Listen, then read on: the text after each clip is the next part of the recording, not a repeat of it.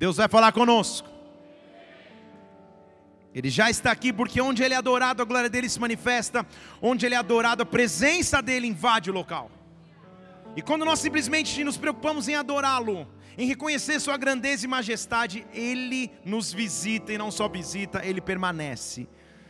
Romanos capítulo 8, conhecidíssimo versículo das Escrituras, que eu vou ler para vocês, para que nós iniciemos esse momento de pregação da palavra nessas próximas quatro horas que nos faltam para. Oh, só esse lado de cá que são os presbíteros disseram aleluia.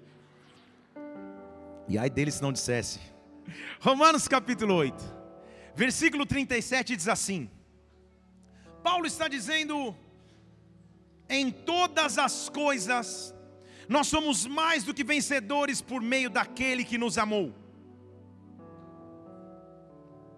Dei um espaço para ver se alguém diria amém, então vou ler de novo. Paulo está dizendo: em todas as coisas somos mais do que vencedores por meio daquele que nos amou. Espírito de Deus, nós estamos em tua casa nessa noite. Nós vemos aqui com o principal objetivo de adorar o teu nome, de dizer quanto tu és grande, do quanto tu és Senhor em todas as áreas de nossas vidas, Pai. O que seria de nós, meu Deus, se não fosse a tua mão, se não fosse a tua misericórdia, se não fosse o teu poder? Mais uma vez nós já chegamos diante do teu trono de graça, pedindo a ti direção, pedindo a ti instrução, pedindo que o Senhor nos visite de forma definitiva, que o Senhor nos marque de forma irreversível, Pai. O Senhor conhece a realidade de cada filho e filha que está nesta casa aqui nesta noite. O Senhor conhece o seu nome, o Senhor conhece o seu sobrenome, o Senhor sabe sua história de vida, o Senhor sabe quais são os anseios do coração. Por isso, nesta noite, vem nos alimentar, vem nos presidir, vem nos transformar pela tua palavra. Derrama sobre nós o peso do teu Espírito Santo, o derramamento de Sua glória que venha sobre as nossas vidas e que nós vejamos o céu se manifestando na terra. Neutraliza tudo que seria contrário ao teu agir e mover nessa noite, Pai. Que só existe espaço para a tua presença. Oh, meu Deus, eu gero profeticamente o resultado desta palavra, que ela transforme, que ela impacte, que ela mude as nossas vidas e que o Espírito Santo venha reinar, que o teu reino venha aqui agora, Pai, na terra como no céu, como igreja nós te pedimos e aplaudimos o teu nome, que é precioso, santo e maravilhoso. Adora aquele que vive. Oh! Eu tenho absoluta convicção que nenhum daqueles que está aqui nessa noite, nenhum de nós, sem exceção nenhuma, nenhum de nós gosta de perder. Dificilmente você vai encontrar alguém que amanhã, segunda-feira, ajoelhe-se aos pés da cama e diga: Senhor, me ajude a perder essa semana. A não ser que você torça para algum time, não vou entrar nesse assunto, mas Ninguém gosta de perder. O perder não faz parte de nossa natureza. O perder não faz parte daquilo que nós esperamos na vida. O apóstolo Paulo está nos afirmando que em todas as coisas nós somos mais do que vencedores. Não só vencedores, mas mais do que vencedores. A pergunta então está: se ninguém ora para perder, se ninguém gosta de perder, se vencer é muito bom, por que nós perdemos? Por que de vez em quando as derrotas ferem e machucam? Por que de vez em quando, ao invés de nos sentirmos vencedores, nós nos sentimos derrotados, nós nos sentimos como perdedores? Porque ao invés das coisas melhorarem, há momentos em que elas parecem piorar. Eu tenho convicção também, da mesma forma que ninguém aqui gosta de perder, eu tenho a mesma convicção que muitas pessoas aqui já perderam. Quem já sofreu perdas ou derrotas nas vidas, na vida? Levanta a mão. Levanta a mão bem alto, deixa eu ver. Estou tentando ver se tem alguém com a mão abaixo para a gente orar para as escamas caírem dos olhos. Perder faz parte da vida. Derrotas fazem parte do nosso ciclo de existência. Prejuízos e não só benefícios. Fracassos e não só derrotas e não só conquistas. Mas eu estou aqui para dizer que perdas e derrotas também nos ensinam lições preciosas, também nos ensinam fundamentos necessários para viver. Só você que já passou por perdas, só você que enfrenta derrotas, só você que enfrenta momentos difíceis sabe o custo e o difícil que é passar por derrotas. Mas nas derrotas Deus vai nos ensinar, nas perdas Deus vai nos ministrar. Eu sei que eu e você nós gostamos de vencer, mas quando perdemos Deus também nos ensina nas perdas. Então nessa noite eu não quero falar somente para as tuas vitórias, pelo contrário, eu quero falar para as derrotas e perdas que você já teve na sua vida e te dizer como reagir a essas perdas, como reagir a essas derrotas. Talvez tua circunstância momentânea não seja de tantas vitórias em todas as áreas. Há áreas em sua vida em que você vê perdas acontecendo. A cada dia que passa você perde mais. Ah. A cada dia que passa, as perdas acontecem. E como eu aprendo quando as perdas chegam? como eu aprendo como eu reajo às perdas? Muda minha circunstância de vida. Há um poder de Deus reservado para nós nessa noite. Há uma glória que virá sobre esse local. Há uma presença que virá sobre a tua vida, que quer visitar não as suas áreas de vitória somente, mas quer visitar as áreas em que aparentemente você está perdendo. E Deus diz para você nessa noite: o que Ele quer ouvir dos teus lábios é: Eu não fui feito para perder. Eu não fui feito para perder. Eu eu não fui feito para perder. Deus me chama de mais do que vencedor. Então a derrota não faz parte da minha vida. Eu posso até perder, eu posso até sofrer derrotas, mas eu não fui feito para perder.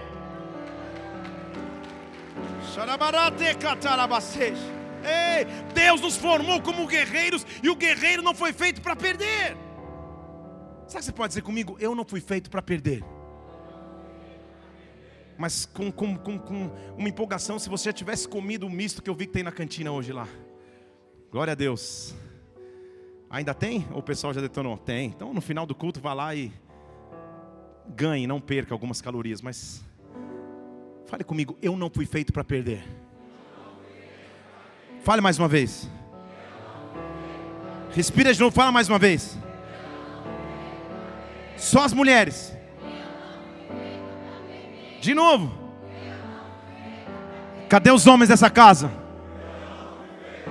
Mais uma vez, homens.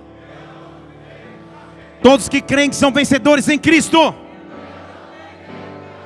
Todos que estão em santidade. Aqueles que estão em pecado. Só para vai que. Diáconos, atenção. Muito, Olha para mim aqui. Eu não fui feito para perder. Eu não fui feito para derrota.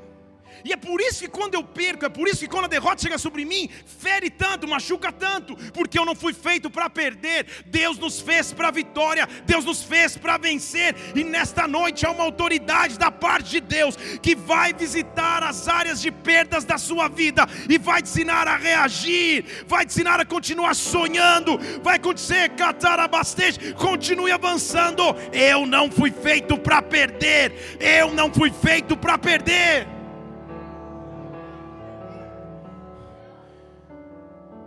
Durante um tempo na minha vida profissional, eu trabalhei com um time de futebol. Eu organizava toda a parte logística da viagem desse time, e numa época que o time viajava muito internacionalmente.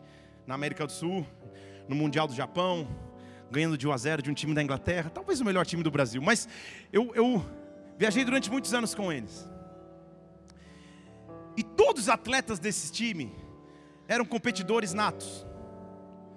Mas o goleiro especificamente, ele não aceitava derrotas.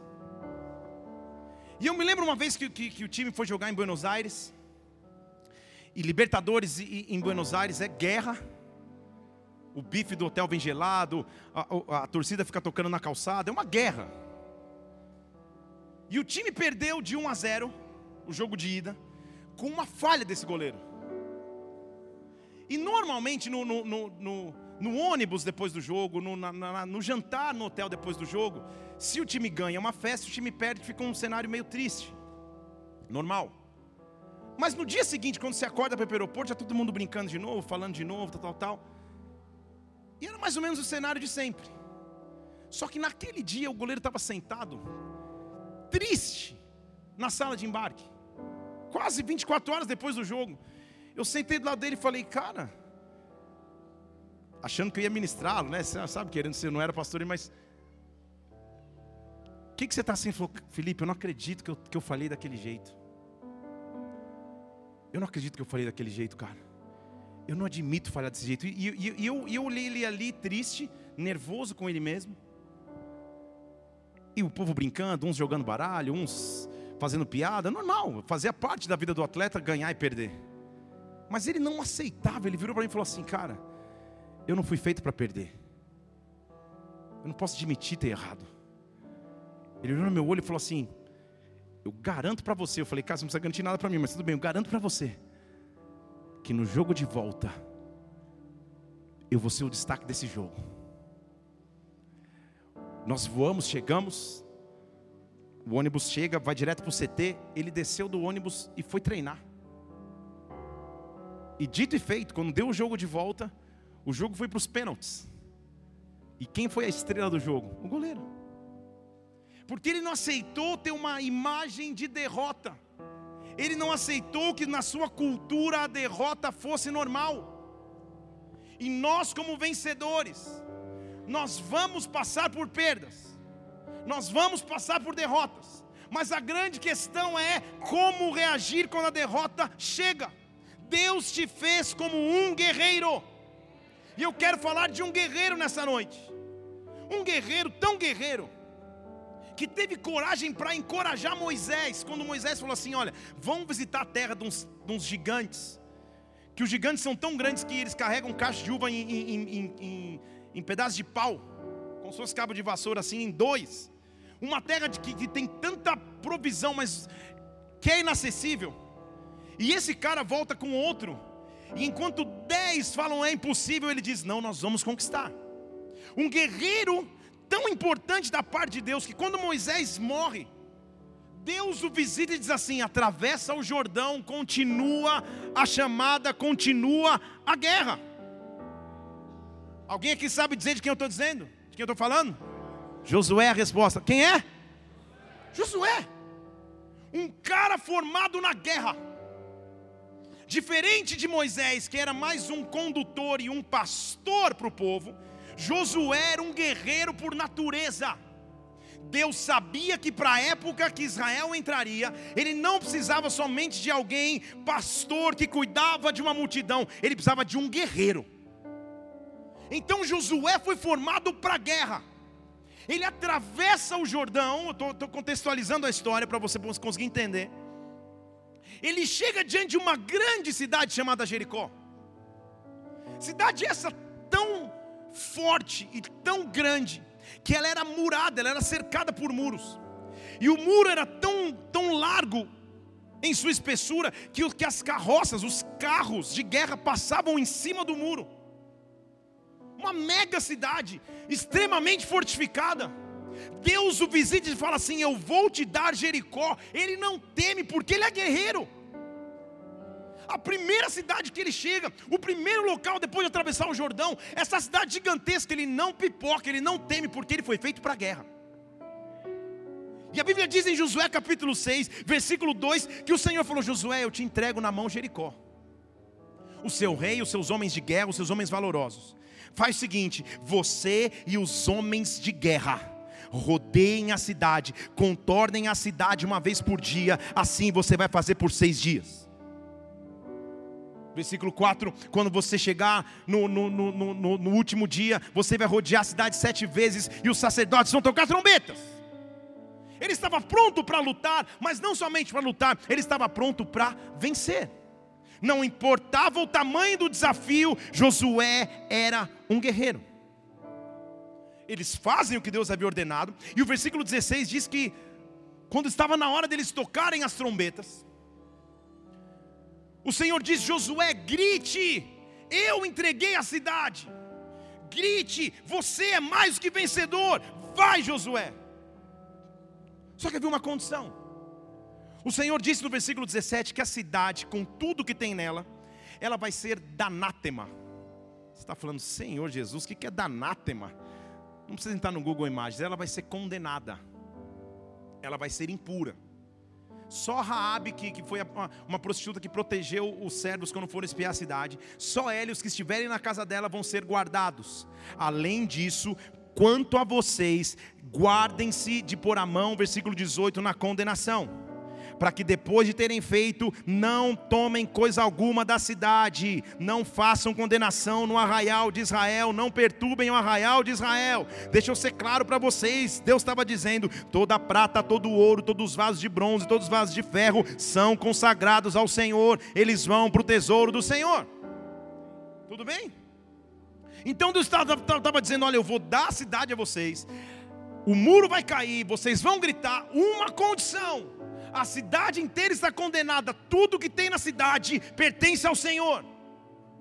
Deixa eu falar de novo: tudo que entra na cidade, tudo que está na cidade pertence ao Senhor.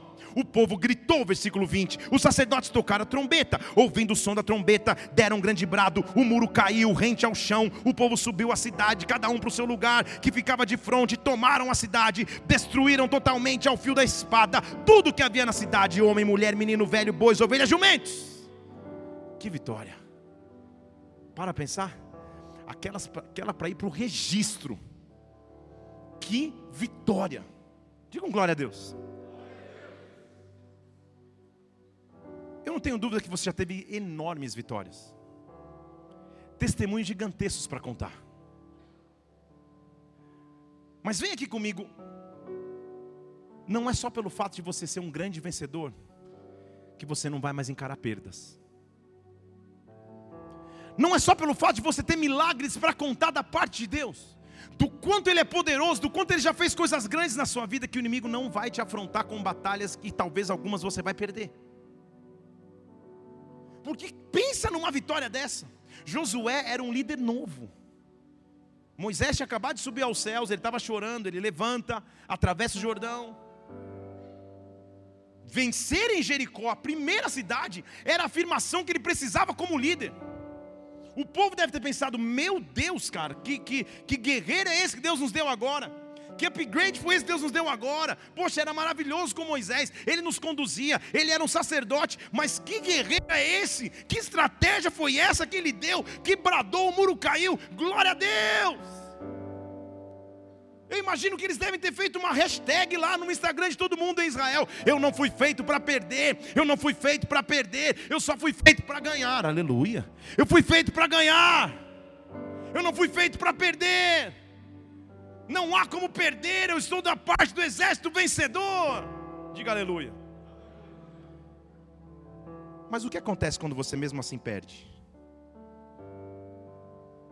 Porque a Bíblia me diz que esse mesmo vencedor, depois de ter o seu nome famoso agora, porque venceu. O capítulo 7 inicia no versículo 2 dizendo que havia uma nova cidade para eles enfrentarem. Uma cidade chamada Ai. Fale para alguém aí, Ai. O nome já tinha que ter sido uma indicação que alguma coisa ia azedar, mas Ai. Josué pegou e enviou homens para Ai estão situando geograficamente a cidade, lá em Bet-Aven, no oriente de Betel. E Josué falou: Cara, é nossa prática de guerra, subam, espiem a terra, para ver como que é Ai. Ele mandou guerreiros, ele mandou homens que estão acostumados a vencer. Estão aqui? Eles chegam lá e falam: Vocês estão de brincadeira comigo, cara. Acabamos de ganhar de Jericó. Esse vilarejo aqui era mais ou menos isso. Porque eles voltam dizendo assim: Josué, nem se preocupa, cara. Versículo 3. Nem se preocupe, faz o seguinte: separa uns 3 mil caras aí, dois ou três mil. Era um exército gigantesco. Ele diz assim: separa dois ou três mil. Nem se cansa de levar o povo todo. Porque ali é piece of cake. Ali é fácil. Ali é tranquilo. Ali, cochilando, a gente ganha. Estão aqui? Quem tem a cultura de vencer, quem está acostumado a vencer, se desprepara quando as derrotas chegam. É só mandar dois ou três mil caras ali, a gente fica aqui, nem Josué, nem desliga o Play 4, continua jogando aí que a gente já volta. Estão aqui?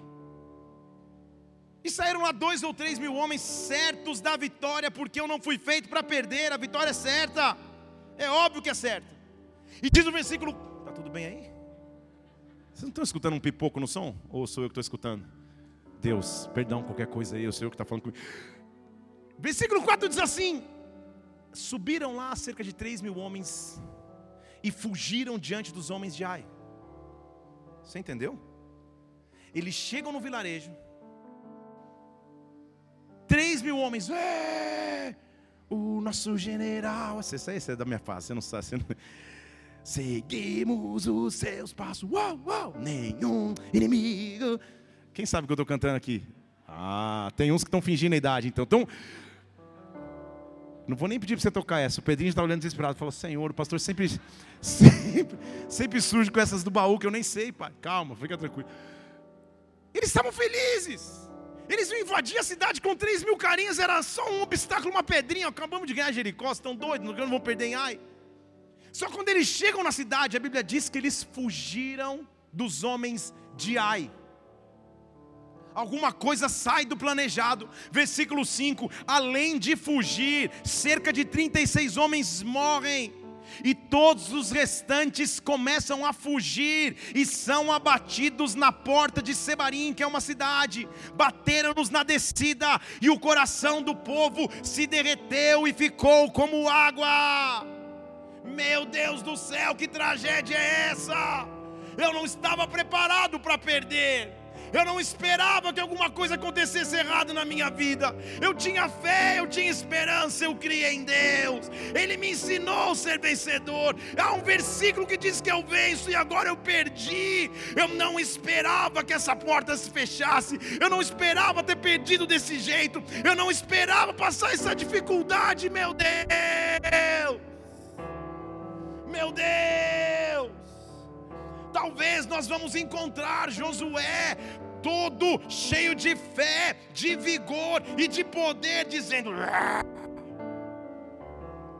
Mas ele era um guerreiro. Deixa eu falar de novo. Ele era um guerreiro.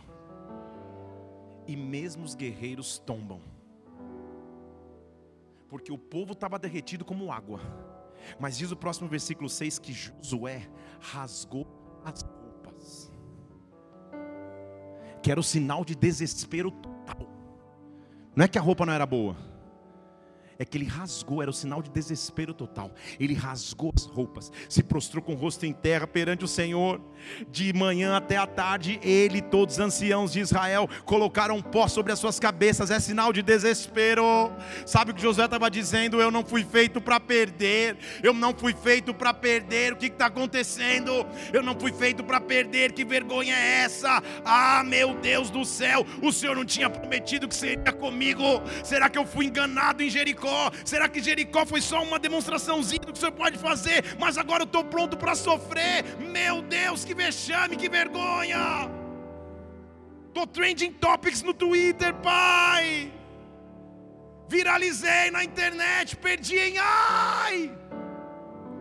Ah, meu Deus! Ele está desesperado porque um vencedor não foi feito para perder. Vocês estão aqui comigo? No vencedor, ele não aceita a derrota. Então, o desespero de Josué não é ruim. A indignação dele não é ruim, porque ele sabe: se eu perdi, alguma coisa está errada. Estão comigo aqui? Se eu perdi, não é porque, ah, Senhor, vai ver, não era para acontecer mesmo. Amém, Pai. Fazer o quê? Se eu perdi, ah, não, é realmente. Meus pais me disseram que eu não daria em nada, fazer o quê? Se eu pedir, não é, Senhor, fazer. Eu não tenho oportunidade na vida. Todo mundo tem, eu não tenho, fazer o quê? Josué não tinha cultura de derrota. Josué tinha cultura de vitória. Então, quando ele perde, ele rasga as vestes assim: Eu não aceito essa derrota. Eu não aceito essa derrota. Eu não aceito essa derrota. Eu não fui feito para perder. Eu não fui feito para perder. Meu Deus, o que está acontecendo aqui? Por que, que eu perdi, Pai? Alguma coisa está errada. Eu reajo diante da perda. Eu não aceito a derrota. Quieto. Você não Deixa eu explicar o que eu estou falando para você. As áreas de sua vida onde era normal perder, nesta noite Deus está querendo quebrando essa maldição, e um espírito de guerra está vindo sobre ti para dizer que você é mais que vencedor nas tuas finanças, mais que vencedor no teu casamento, mais que vencedor no teu ministério, mais que vencedor na tua casa. O diabo não vai levar os teus filhos, não vai levar os filhos dos teus filhos, não vai levar a provisão da tua casa. Eu rasgo as minhas vestes diante de Deus, eu me cubro de arrependimento diante dele. Eu não fui feito para perder, eu não fui feito para perder. Essa derrota não é eterna, ela pode ser momentânea, mas nessa noite quebra. Oh! Sabe qual era o sentimento de Josué? Ele está dizendo assim: calma aí, cara. Não é possível que o povo de Israel venceu as pragas do Egito. Não é possível que eles atravessaram o Mar Vermelho. Ah, não é possível que Moisés os conduziu no deserto. Não é possível que a gente atravessou o Jordão. Não é possível que as muralhas de Jericó caíram e agora nós vamos perder em Ai. Não é possível que eu que tenho uma cultura de guerra e de vitória vou me contentar com esta perda.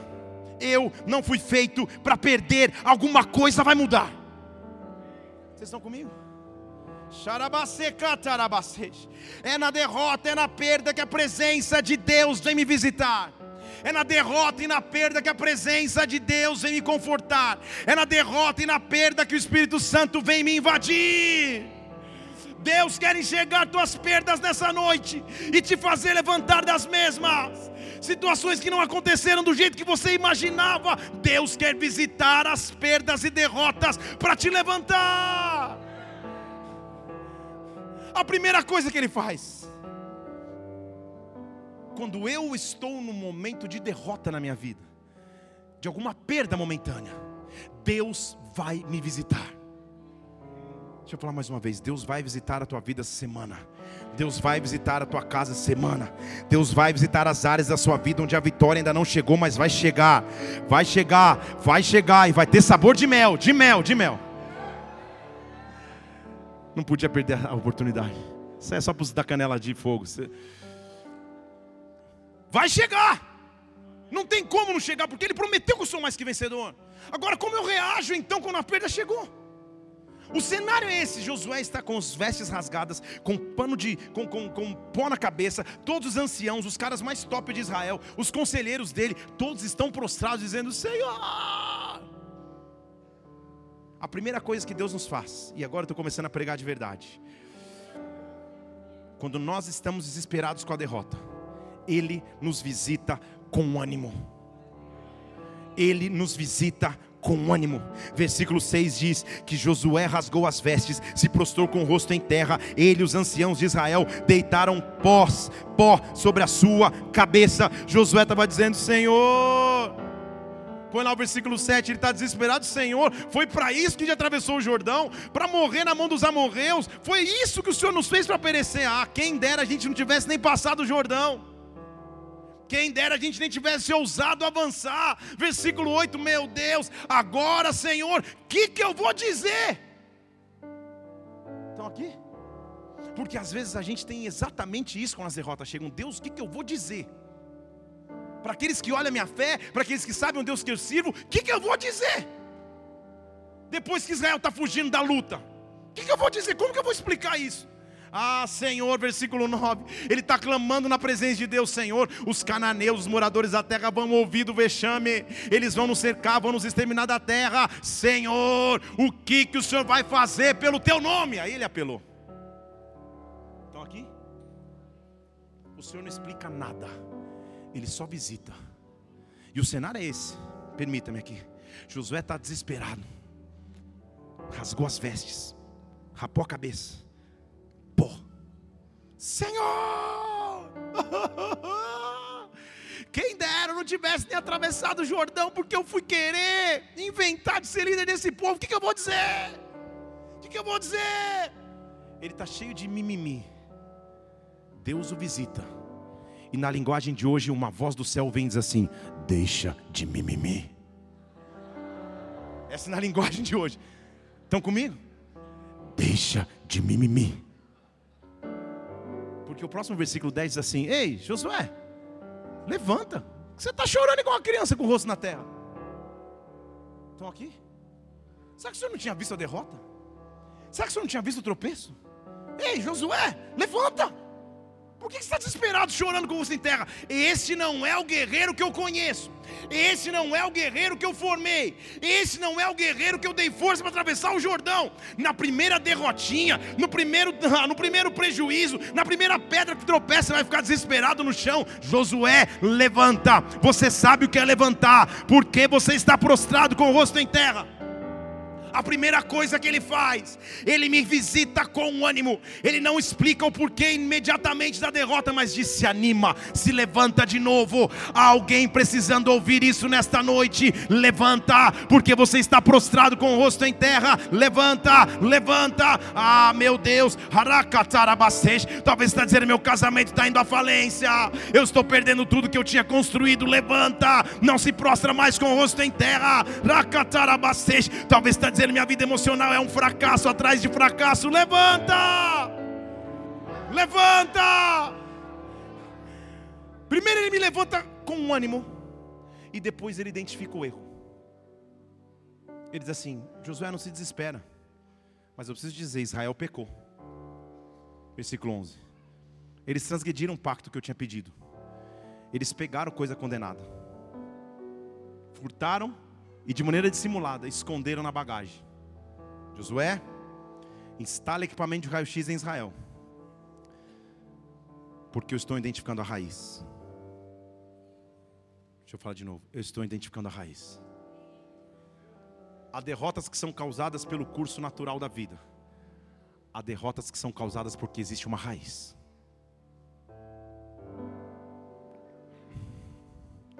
E o que Deus vai fazer é identificar a raiz da derrota.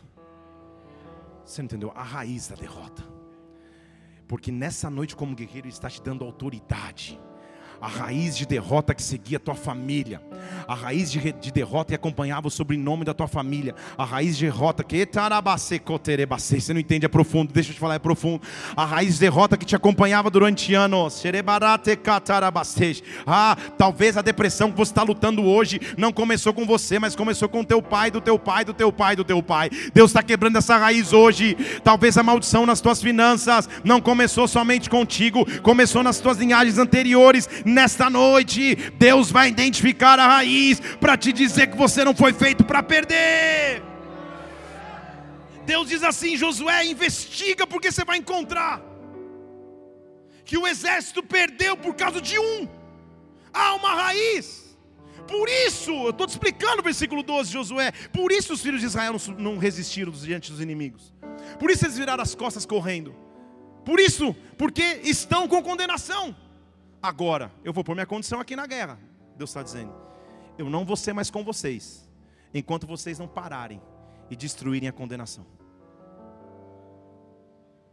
Estão aqui? Ele estava dizendo: A escolha é de vocês. Continuem tentando lutar contra qualquer vilarejo e percam, ou parem por um tempo, identifiquem a raiz, e eu posso voltar a estar com vocês. Então a pergunta é: onde está o anátema? Onde está a condenação? E certamente ficou um silêncio agora na congregação. Mas onde está? Talvez as lutas que você atravesse hoje no teu casamento é porque tem um anátema aí. Tem uma condenação. Como que você trata a tua esposa? Como que você fala com ela? Como que você semeia amor na vida dela? Talvez as derrotas estão chegando porque tem um anátema. Como que você, como mulher, edifica o teu lar com sabedoria? Ou destrói o teu lar com falta de sabedoria? Anátema. Talvez você está aqui hoje esperando que Deus transforme tua vida financeira, mas você não tem aliança com Deus nos dízimos e ofertas. Anátema. Talvez você está aqui hoje dizendo: Senhor, me levanta para o ministério, usa as minhas mãos para a tua glória, mas só você sabe onde as tuas mãos andam de segunda a sexta. Anátema.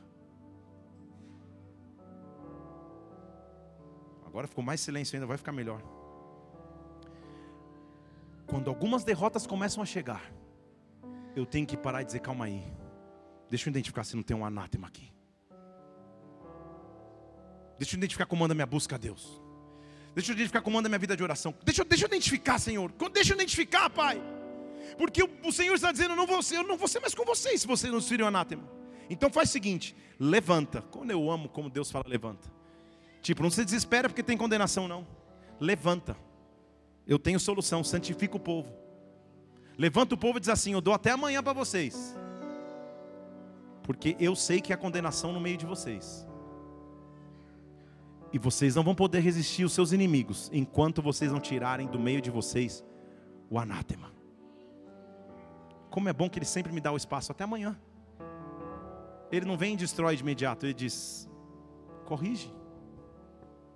Corrige. Se há anátema, corrija. Se há condenação, corrija. Corrija. Transforme, santifica. Senão não posso estar no meio. Percebe que ele não diz quem é o autor do anátema. Ele não vem dizendo assim, ó, na casa tal, fulano de tal fez isso. Ele diz, tem anátema, vai pesquisar. Estão comigo? Tem anátema, você sabe onde é.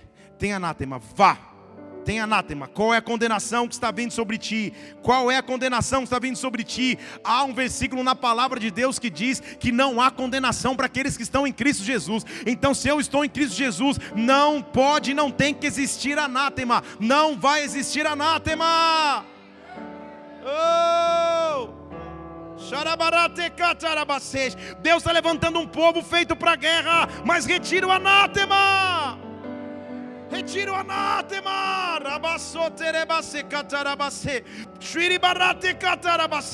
Ah, Josué se levanta e fala: ah, É, eu vou identificar essa raiz. E começa o primeiro reality show da história da humanidade. Onde está o anátema? Eles começam a procurar.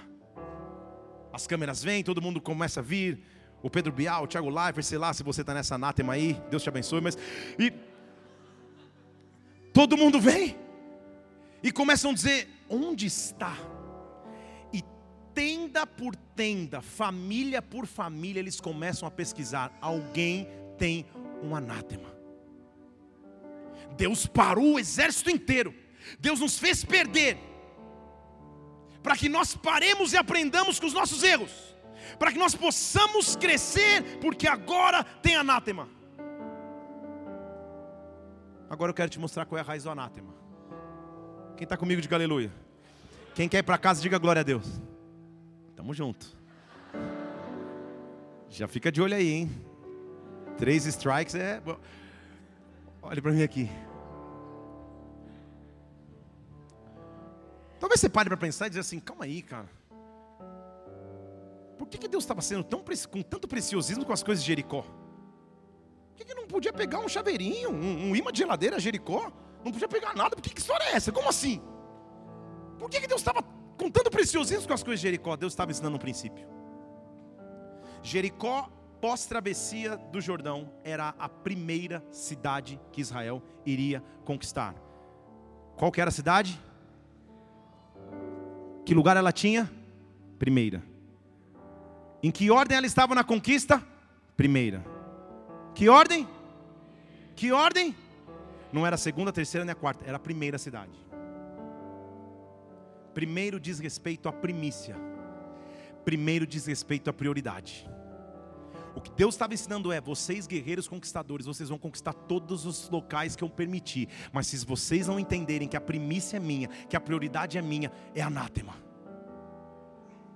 Se Deus deixar de ser prioridade na minha vida, é anátema. Se a carreira for prioridade, se os sonhos pessoais forem prioridade, se os sonhos longe de Deus forem prioridades, anátema. Estou lutando, mas Deus não está comigo. Agora, se eu entendo que numa cidade desse tamanho, que tem riqueza demais, eu não vou pegar nada porque a primícia é dele. Porque a prioridade é dele. Aí ele vai ser comigo em todas as guerras. Aí ele vai ser comigo em todas as batalhas. Ah, enquanto eu estou pregando aqui, sabe, eu quero que você passe a pensar em qual área da sua vida Deus deixou de ser prioridade.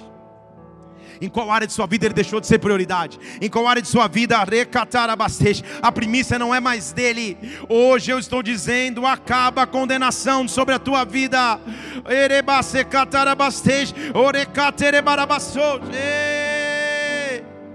Eu vi um, eu li um estudo que, que, que tenta estimar o tamanho da riqueza de Davi e Salomão. que, que certamente foram os homens mais ricos de posse que já existiram na face da terra. Deus prometeu e deu a Salomão. E ele mesmo, mesmo tendo tudo nas mãos, ele escreveu assim: Senhor, eu não tenho nenhum bem além de ti. Tudo que eu tenho é lixo perto da tua presença. A minha prioridade é a tua glória. A minha prioridade é a tua presença. A minha prioridade é te buscar. A minha prioridade é te adorar, Pai. Não há anátema na minha vida, não há condenação na minha vida, quando na minha vida eu ando com Jesus Cristo, meu Rei, meu Senhor, eu ando com Ele. Ei, eles começam a pesquisar. E finalmente eles acham uma tenda de um cara chamado Acã. E diz o versículo 20 de Josué 7 que Acã falou: Realmente, cara, pequei. Pequei, meu. Poxa vida, eu entrei numa tenda, tinha uma capa tão bonita, uma capa da Babilônia tão bonita. Versículo 21. Pô, pensei na minha esposa, sei lá, né, cara? Uma capa moedinha de prata, um pouquinho de ouro. Que, que Deus não vai nem perceber. Isso não é nada, isso é trocado. Então aqui, pequei, meu. Escondi na terra. Está lá enterrado na minha tenda. Anátema. Deus sempre nos dá chance de continuar depois do anátema. É claro que eu estou falando de uma cultura de guerra. E talvez você surpreenda se você ler na sequência o que aconteceu com, com, com, com Acã. Não teve um, um gabinete pastoral dizendo, tudo bem, vai, não peques mais. Porque ali era guerra, era outra cultura. Israel reúne Acã, sua família, seus bens, seus animais e queima todo, apedreja, queima todo mundo. Porque anátema a gente faz assim. Não estou falando para você apedrejar tua sogra ou teu vizinho. Não me entenda errado. Mas estou dizendo que com anátema não se brinca. Tem nome na tua agenda de telefone que não tem que estar tá lá, é anátema. Estão aqui? Se você é homem casado, tem inbox no teu Face, no teu Instagram que não tem que estar tá lá, é anátema. É condenação. Se você é solteiro também. Estão aqui? É anátema. Você não tem que ter pacto com isso. É anátema. Não tem que ficar, ah, não, por favor, ou não, pô, vem cá, não tem problema. Não, não, não, não. A gente caiu três vezes, mas agora vamos só no cineminha, tá, não tem problema, só um bitoquinho, não tem problema. Anátema, vocês estão aqui? Com anátema eu não negocio. Anátema eu coloco pedra em cima anátema, eu coloco pedra em cima. Versículo 24 diz que Josué e todo Israel pegaram a cã, a prata, o ouro, seus filhos, filhas, bois, jumentos, ovelhas, sua tenda, tudo, levaram para um vale chamado Acor, que significa em hebraico vale da perturbação, vale da inquietação. E Josué disse: Por que você trouxe perturbação? Hoje o Senhor vai te perturbar. Então Israel apedrejou, queimaram no fogo e os apedrejaram, levantaram um grande montão de pedras que está até lá o dia de hoje. E aí a ira do Senhor se apartou, por isso até até hoje aquele vale se chama vale de perturbação. Entendo o que Deus está te dizendo nessa noite, nesta noite, no vale da tua perturbação. Deus está te dando pedra nas mãos para dizer: coloca uma pedra em cima, coloca uma pedra em cima. Há continuidade depois dessa luta, há continuidade depois dessa derrota. Talvez emocionalmente você foi tão ferido no passado que você diz nessa área da minha vida eu nunca vou ter paz. Hoje Deus está te dando pedras nas mãos para dizer: no vale da minha perturbação, eu coloco uma pedra sobre essa história. Eu não fui feito para perder, eu não fui feita para perder. Deus me chamou para ser mais que vencedor. Oh! Xarabarate catarabarabasej. Oh, então Deus vai me ensinar a recomeçar depois das perdas. É difícil demais perder, é difícil demais cair, é difícil demais tropeçar, mas sempre há um recomeço, e Deus te oferece nessa noite uma chance de recomeço. Nas áreas em que você se feriu, nas áreas em que você se frustrou, Deus vai te fazer recomeçar. Oh, então o Senhor falou para Josué: Josué, vem cá. José capítulo 8, versículo 1. Vem cá, cara. Não temas. Não fica mais com medo. Pega os teus guerreiros e vai para Ai. Aí que a coisa pega. Vocês estão aqui? pega os teus guerreiros, vai para Ai. Eu te entreguei o rei de Ai na tua mão. Deixa eu falar de novo. Deus não pega e diz assim: pega os teus guerreiros e vai para Uai, e vai para Ou, e vai para Ei. Vai para o mesmo lugar que você perdeu, porque agora eu vou te dar vitória vai para a mesma área que te oprimia, vai para o mesmo lugar que te traumatizava,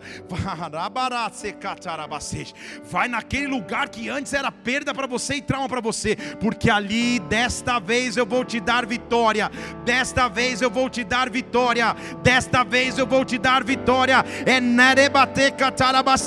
vai tentar de novo, Josué. Você é guerreiro, guerreiro não desiste na primeira perda, volta para esta mesma área, volta para o mesmo lugar, tenta mais uma vez. Eu vou ser contigo, eu vou ser contigo. Eu sinto Deus falando com pessoas aqui. Volta a tentar, recatar a Ah, volta mais uma vez e tenta, volta mais uma vez e tenta. Não desiste, desta vez vai ser diferente, desta vez vai ser diferente. Quando isso acontece, eu sei que é bênção, está tudo certo. Desta vez vai ser diferente. Desta vez vai ser sobrenatural. Ah, meu Deus, mas essa é uma área da minha vida que eu não quero nem ouvir falar. Não quero, pai. Não quero mais sonhar com o ministério. Me cansei, me frustrei, me feri. Não quero mais pensar em casar. Quando, quando eu sou solteiro e fala de culto solteiro, me dá até um arrepio na espinha. Ah, não quero ir. Parece que eu estou no programa do Sérgio Malandro, a porta dos desesperados. É a infância. Não... não quero ir. Quando fala de empreender de novo, de abrir uma empresa mais uma vez, de ir para cima, você fala: não, não quero. Esse é um ai na minha vida, eu já perdi. Deus está quebrando essa cultura de derrota, está te chamando para ser um vencedor. Se prepare para vencer, mas levanta e vai para ai. Levanta e vai para ai.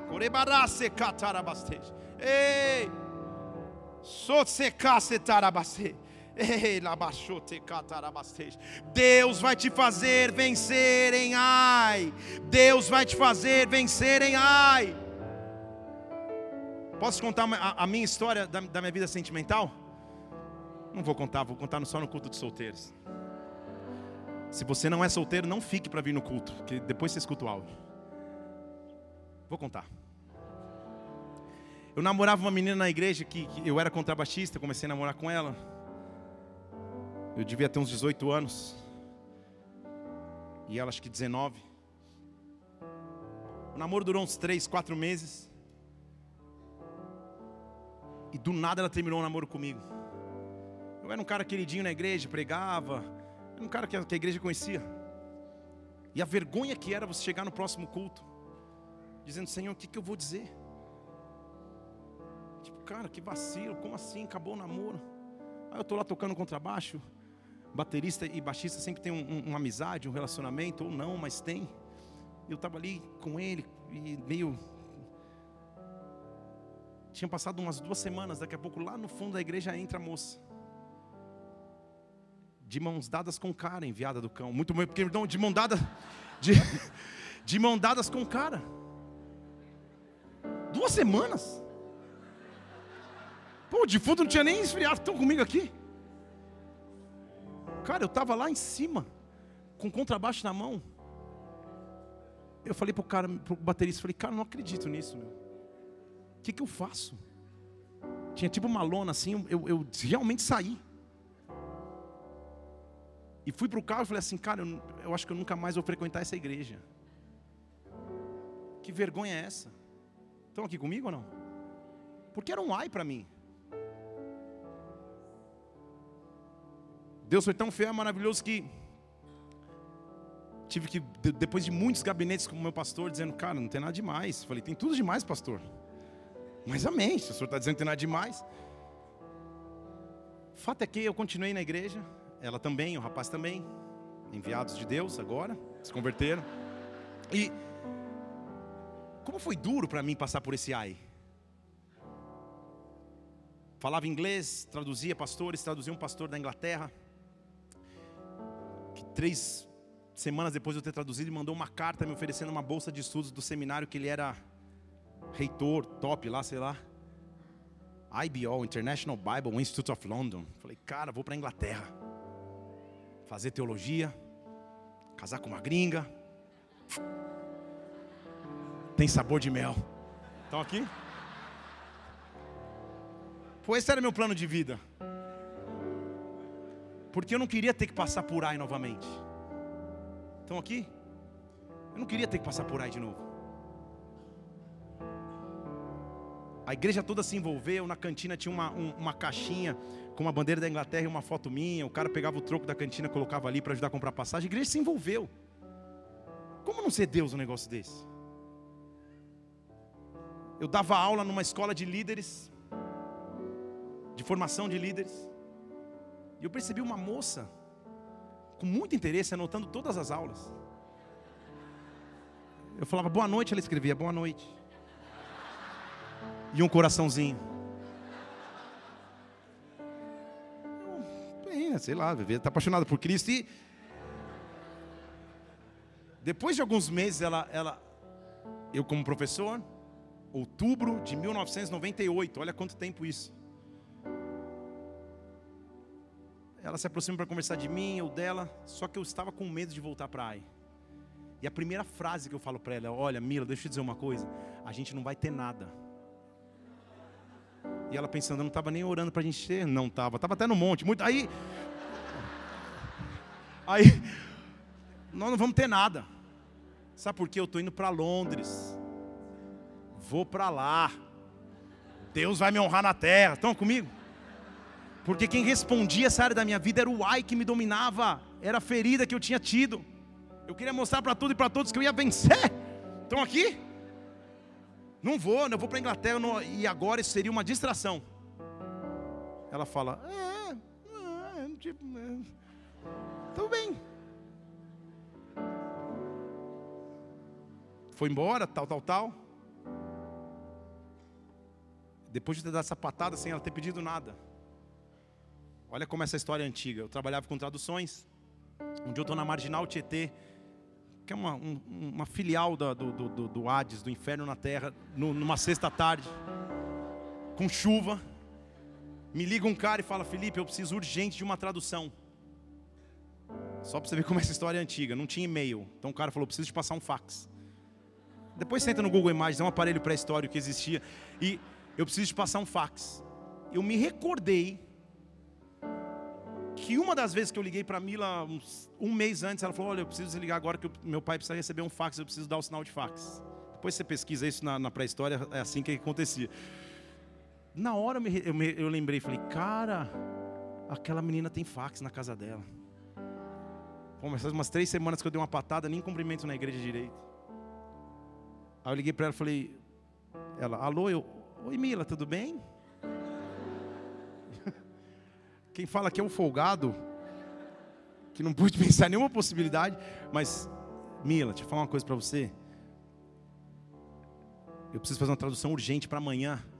Eu compro o rolo do fax, mas era um contrato de 52 páginas, já, já é assim. Eu posso, posso passar teu número para passar um fax aí na tua casa? Ela falou assim: Claro, sem problema. Eu não sei te explicar. Quando ela falou essa resposta, eu estava na marginal Tietê. Deus invadiu o carro e falou: Essa é a sua esposa. Aí, glória a Deus pelo aparelho de fax, mas eu não sei, tentando entender o que Deus, como Deus agiu, na verdade Deus nos fez enxergar a essência do coração da minha esposa, de que tinha tudo para estar tá ferida, tinha tudo para dizer, cara, que cara maluco, nem falei nada.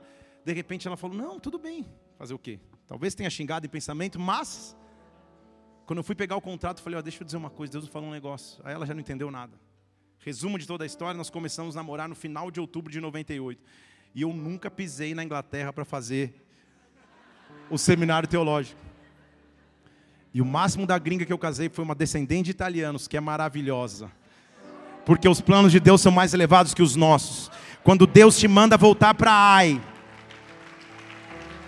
Estão aqui? Conclusão da história. Anos se passaram, a Isabela nasceu bebezinha, cresceu uns 5 anos de idade, um dia culto de mulheres na sede em São Paulo, eu vou levar a Isabela no cinema. A pastora está no culto pregando, eu vou levar a Isabela no cinema. Quando eu chego no cinema, dentro da Riachuelo, eu encontro a menina com o mesmo cara. E quando eu olhei para a menina, tudo que eu falei foi: ai, ai, ai. O tempo não foi bom com você. Ai, ai, ai. Tudo tinha mudado. Distante de Deus, uma vida pecaminosa, fisicamente irreconhecível, tudo tinha mudado. E naquele dia Deus falou: os meus planos são mais elevados. Os meus planos são mais profundos. Para o ministério que você precisa ter, para o que você precisa caminhar na tua vida. Espera em Deus. Você ainda não viu, mas eu tenho do teu lado uma ajudadora idônea e perfeita que eu preciso colocar. E deixa eu dizer a você, não é só porque é o dia das mulheres e porque eu estou querendo garantir minha, minha alegria e felicidade. Mas não é isso. Se eu não tivesse a esposa que eu tenho, eu jamais poderia ter o ministério que eu tenho. Porque ela é minha coluna, minha ajudadora. Ela é a evidência da fidelidade de Deus na minha vida. Então entenda o que eu estou dizendo. Oh! Não importa os traumas que você já tem atravessado, independente de que área seja, quando Deus te manda levantar, Ele diz: volta para Ai, nesta área eu vou te dar salvação, nesta área eu vou te dar cura, nesta área eu vou te dar vitória. Aprenda a reagir às perdas. Ei, levanta Josué, Josué 8:1, vai para Ai, eu te dei o rei de Ai nas mãos. Faz o seguinte também, versículo 2: Lembra, lembra do que eu já fiz. Eu vou fazer com Ai como eu fiz em Jericó, eu não mudei. Lembra dos milagres que você já viveu. Lembra do sobrenatural que eu já fiz. Lembra. Lembra como eu já mostrei ser Deus. Lembra como todo dia eu mostro que eu sou Deus. As derrotas não te definem, o teu Deus é que te define. Levanta, levanta e vai. Como eu fui em Jericó, eu vou ser contigo. Vai, vai lutar mais uma vez. Agora com um detalhe: em Ai, você pode pegar tudo para você, porque você entendeu que é primícia em Jericó. Quando você entende o que é primícia, todo o resto você pode conquistar. Conquista tudo agora. Conquista tudo, os despojos, o gado, tudo. Mas eu vou te dar uma estratégia. Eu vou te dar uma estratégia. Deus vai te derramar estratégia para que você vença. Você não entendeu? Deus vai derramar estratégia para que você vença. Faz o seguinte: coloca emboscadas na cidade por detrás dela. Põe o povo ali escondido atrás da cidade. Põe um exército escondido ali atrás da cidade. Comecei a pregação agora, vou terminar em cinco minutos. Começa, fica ali atrás da cidade. Espera o que vai acontecer. E faz o seguinte, além disso, versículo 3. Pega, mas agora não leva só 3 mil, leva 30 mil.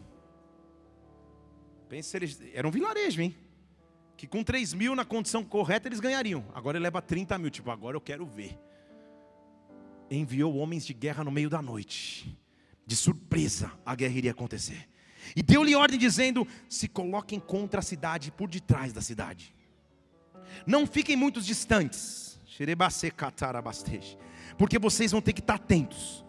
Eu e todo o povo que está comigo, nós vamos nos aproximar da cidade. E quando o pessoal da cidade sair ao nosso encontro, como antes, nós vamos fugir. Estão aqui? Então é mais ou menos assim: a cidade está aqui no meio, eles põem o povo lá atrás escondido no meio da noite. E do outro lado ele diz: Vamos fazer igual. Vamos chegar na frente da cidade como outro povo chegou. E quando o inimigo se levantar dizendo: Ah, é, vocês não cansaram, vocês querem mais um pouco, vocês querem continuar perdendo, vocês querem continuar pisoteado. Quando eles vierem atrás da gente, quando a gente começar a fugir, quando a gente decatar a quando aparecer que ele vai nos ganhar, vocês invadam a cidade. Vou te explicar que há um sentido profético nisso. Versículo 6 eles vão sair atrás de nós. E quando a gente se afastar da cidade, eles vão dizer: Ah, eles estão fugindo como antes, mais uma vez eles querem apanhar, agora a casa caiu para eles, a gente vai fugir, e vocês vão sair do esconderijo, vão tomar a cidade, porque o Senhor entregou a cidade nas suas mãos. Atrás e na frente, passado e futuro. passado e futuro. Ai tem compromisso com o teu passado, mas queria impedir o meu futuro. Então o meu futuro chega em Ai. Vocês estão me acompanhando aqui? E quando o Ai for atrás de derrotar o meu futuro, a raiz que estava no meu passado vai lá e se resolve com Ai. Quando o Ai olhar para o meu futuro lá na frente e dizer assim: Ah, mais uma vez eu vou derrotá-lo nessa área, eu vou voltar e dizer: Ah, é? Você achou que ia me derrotar no futuro? O que estava preso em Ai no meu passado entra para te derrotar, Ai. Porque eu sou guerreiro, eu não fui feito para perder. Eu não fui feito para perder. Eu não fui feito para perder. Eu não fui feito para perder. Ei! Assim, versículo 9: Josué os enviou em emboscada, e todo o povo passou aquela noite no meio do povo. Josué se levantou de madrugada, isso já dá uma outra pregação. Madrugada é lugar que Deus visita, madrugada é lugar que Deus instrui, madrugada é lugar que Deus levanta, madrugada, lugar mais escuro da noite, onde não haveria luz, onde não haveria vida natural. Na madrugada ele me levanta para o sobrenatural, ele passa com o povo e sobe com os anciãos de Israel, os mesmos que estavam com pó na cabeça cabeça, agora estão prontos para a guerra. Todos os homens armados que estavam com eles subiram, se aproximaram pela frente da cidade, se acamparam. O cenário é de guerra. Tomou também cinco mil homens, colocou em emboscada em Betel, ocidente de Ai, e assim o povo se dispôs no arraial do norte da cidade e emboscado lá atrás. Marchou Josué toda aquela noite até o meio do vale. Quando o rei de Ai viu isso, versículo 14, todo o povo se apressou e se levantou de madrugada. Os homens da cidade saíram com Israel ao combate no lugar determinado, de frente da planície. Ele não sabia que era uma emboscada, porque atrás dele estava um povo, atrás dele estava um povo. Josué se fingiu de ferido diante deles e fugiram pelo caminho do deserto. Estão percebendo a estratégia? Deixa achar que eu tombei. Deixa achar que eu estou com medo. Eu sou guerreiro. Eu sou guerreiro. Deixa achar que eu tombei. Não precisa ficar alardando a todos os povos. Agora vocês vão ver a vitória. Agora. Deixa achar que eu tombei. Deixa, deixa. Deixa eles correrem atrás de mim como antes. Deixa eles acharem que vão me esmagar como antes. Deixa. Quando o povo saiu atrás deles no deserto, Versículo 16: Todo o povo que estava na cidade foi convocado para perseguir. Seguindo após ele, Josué se afastaram da cidade, e ali não ficou ninguém. Ai, a cidade de Ai ficou vazia, que foram atrás de Israel para destruir Israel. E agora começa o papel do guerreiro. E de verdade aqui eu começo, mas já termino minha pregação. Para passar no mar, Moisés tinha um cajado. A arma de Moisés era o cajado. Ele levantava o cajado no mar e o mar se abria. Estão aqui? Só que há momentos de andar com o cajado nas mãos. E há outros momentos que Deus nos coloca outra coisa nas mãos. Porque o versículo 18 diz que nesse cenário, a cidade está vazia, eles estão correndo atrás de Israel. Deus diz para Josué: você não fica nem no povo que vai nem no povo que vem. Você tem uma, uma missão específica na guerra. Josué, levanta a lança que você tem na mão. Você entendeu? Como Moisés levantou um cajado, agora não é fase de cajado, agora é fase de lança. Levanta a lança que você tem nas mãos porque a guerra está acontecendo. Satanás achou que ia manter suas mãos baixas, Satanás achou que ia manter suas mãos prostradas, Satanás achou que você tinha acabado ali chorando com o um pó na cabeça. Faz o seguinte: olha para a lança que eu te dei, levanta as mãos, levanta as mãos diante de Ai, porque eu entregarei a cidade, eu entregarei a cidade. Da primeira vez foi derrota, da segunda vez eu trago vitória. Levanta a lança que eu coloquei nas tuas mãos, pega as armas da batalha que eu te dei. Levanta as mãos sobre a cidade, levanta as mãos sobre a cidade, se posiciona para a guerra. Você entende o que ele está dizendo, Josué? Você é guerreiro mestre, você é guerreiro mor. Não se preocupa como vai vencer, o que vai acontecer. Não se preocupa com o campo da batalha se preocupa em assumir tua posição no meio da guerra, levanta a tua lança. Lembra de Moisés que levantou o cajado e o mar se abriu. Levanta! Oh! A guerra comendo solta, a guerra acontecendo, mas Josué estava na sua posição. Eu estou com a lança de pé, Eu estou com a lança estendida. Eu estou com a lança levantada.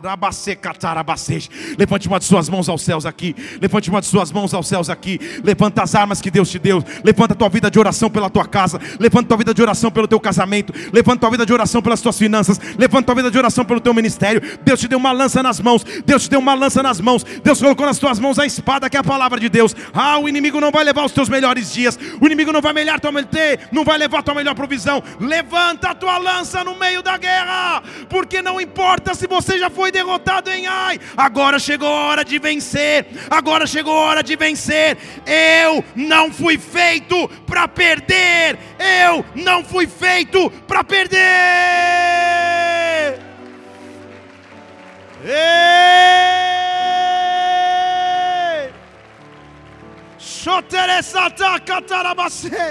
Levanta as mãos mais uma vez, estende a lança, ele diz: Josué, estende a lança. Se prepara, Josué. Quando ele estendeu as mãos, versículo 19: Os que estavam em emboscada se levantaram apressadamente do seu lugar, entraram na cidade, tomaram a cidade com pressa e colocaram fogo na cidade. Os homens de Ai, que estavam correndo atrás do povo da frente, eles olham para trás, viram a fumaça, e não puderam fugir nenhuma parte nem para outra, estavam encurralados, porque o povo que fugia agora virou para atacá-los. Estão aqui? Eles saíram, deixaram tudo, a cidade está pegando fogo, porque tem um povo lá pegando fogo na cidade, e tem outro que vira e diz assim: agora não mais. O meu passado já está se resolvendo em Ai, está queimando, não vai ficar nada. Mas o meu futuro vai voltar e vai dizer: você do presente, ai, você não ameaça o futuro que Deus tem para mim. Essa derrota não define quem eu sou. Esse tropeço não define quem eu sou. Ah, como eu sei que tem pessoas que precisam ouvir isso aqui nessa noite. Deus colocou uma lança nas tuas mãos para que você levante. Deus colocou uma lança nas tuas mãos para que você avance. E quando Josué e todo Israel viu que a emboscada tinha dado certa, tomaram a cidade, versículo 21, voltaram e feriram os homens de Ai. Também aqueles que estavam na cidade, eles saíram ao encontro, e os diais ficaram no meio, estando eles de uma parte e outra, feriram-nos todos de sorte que ninguém escapou. Diga aleluia. E agora eu quero terminar, porque tem uma raiz. Eles destruíram, aniquilaram a cidade. Mas algo sobrenatural aconteceu no versículo 23. O rei da cidade Põe lá o versículo 23. Pegaram vivo e o trouxeram para Josué. Agora é cabeça com cabeça. Agora é comandante com comandante. Estou falando só de soldado do campo de batalha. Agora eu estou indo para a raiz. Está comigo aqui? Agora eu estou indo para a raiz. Agora eu vou acabar com o Ai de forma que Ai não vai se levantar. Eu não quero só uma vitória momentânea em uma batalha. Eu quero vencer de uma vez por todas, porque eu sou mais do que vencedor. Eu quero ir para a raiz. Eu quero pegar o rei dessa cidade. Eu quero pegar o rei daquilo que me afrontava. Eu quero pegar o rei. Eu quero ir na raiz. Ei, quando os israelitas acabaram de matar todos os moradores de Ai no deserto para onde tinham seguido, todos tinham caído ao fio da espada e foram consumidos. Todo Israel voltou para Ai e feriu Ai no fio da espada. É guerra, gente. É guerra. Estão lendo para mim que é cenário de guerra, tá? Não precisa chorar, desespero é guerra. Numa guerra é assim mesmo. Versículo 25: Todos caíram, homens, mulheres, 12 mil pessoas em Ai. E sabe qual foi a posição de Josué na batalha? A minha, a tua, depois de uma derrota. O mesmo homem que estava prostrado durante toda a guerra que estava acontecendo. O versículo 26 diz: Por todo o momento, Josué não tirou a mão da lança estendida, até que todos os moradores de Ai tivessem caído em terra. Ele não desistiu no meio da batalha, ele não parou no meio da batalha, enquanto ele não viu Ai ser derrotada por completo, a mão dele estava estendida. Deus ensinou que ele tinha que ter persistência para vencer, persistência para vencer, persistência para vencer. Sharabarate kotere barabase. Shvitiri barate kotere barabase. Oh! Posso ir mais profundo um pouquinho aqui? Só que José fala assim, cara, eu preciso mostrar aqui em Ai, para os meus inimigos, o que acontece com quem se levanta contra o povo de Deus. Vem comigo aqui. Você vai entender essa loucura, essa viagem agora. O rei de Ai está vivo diante de Josué. Sabe o que ele faz? O rei de Josué, o rei de Josué, o rei de Ai, perdão. Josué pega, versículo 27. Perdão, eles pegaram, pegaram os, os despojos, pegaram tudo que era deles. Versículo 29, perdão. O rei de Ai foi pendurado.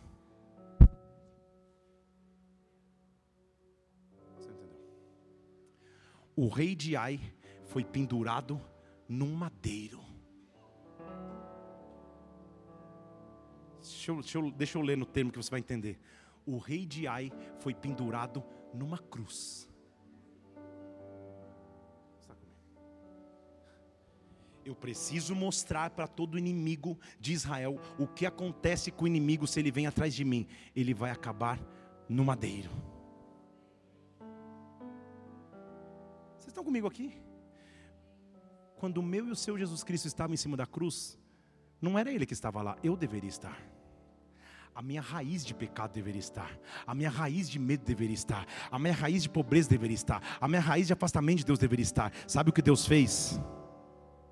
Eu preciso mostrar para Satanás o que acontece com o medo quando ele o que acontece com o medo quando ele vem atrás do meu povo, o que acontece com a decepção quando vem atrás do meu povo, o que acontece com o pecado quando vem atrás do meu povo, o final do pecado, do medo, da depressão, da angústia, da ansiedade, o final da morte é certa, é madeiro no meio da guerra, é madeiro no meio da guerra. Eu preciso que todos os soldados do inimigo possam ver que quem mexer com o povo de Deus tem um final certo, e o final certo é pendurado no madeiro, ele sobe no madeiro madeiro para dizer: madeiro não é lugar de morte, madeiro é lugar de vitória, madeiro não é lugar de morte morte, madeiro é lugar de vencer.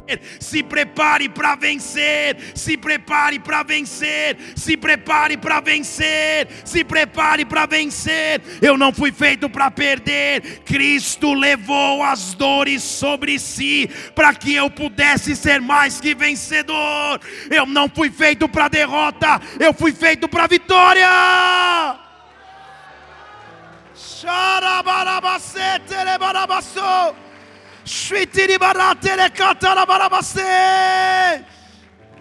Oh.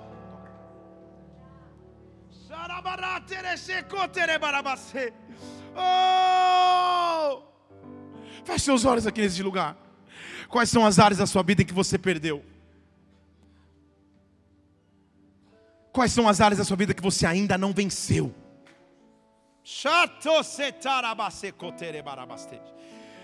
Há um Deus que tem tamanho poder, e que nessa noite te diz: estende a tua mão como lança no meio da guerra.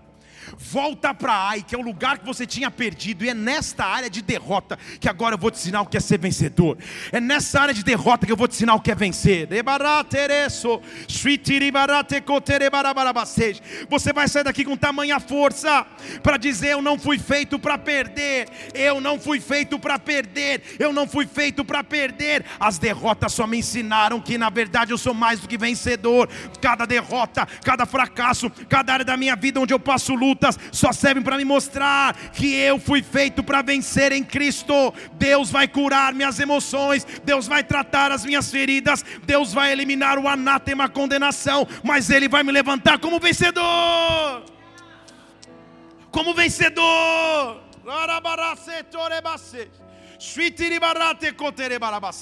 Ah, escute como Josué escutou, porque você está prostrado com o rosto em terra, levanta e volta para Ai, porque é em Ai que eu vou te dar vitória. Levanta e tenta mais uma vez, levanta e tenta de novo, levanta. Dessa vez vai ser diferente, desta vez vai ser diferente, desta vez vai ser diferente, desta vez vai ser diferente, desta vez vai ser diferente. Levanta, rabarate. Nós vamos começar a adorar o Senhor aqui. E quando nós estivermos adorando, O que Ele está dizendo a você: volta para a área, volta para a área que te trazia medo. Não tenha mais medo de mexer nessa área, porque agora eu te dou vitória. Agora eu te dou vitória. Agora eu te dou vitória. Fique em pé no seu lugar, levante suas mãos, estende a tua lança firme no céu. Oh!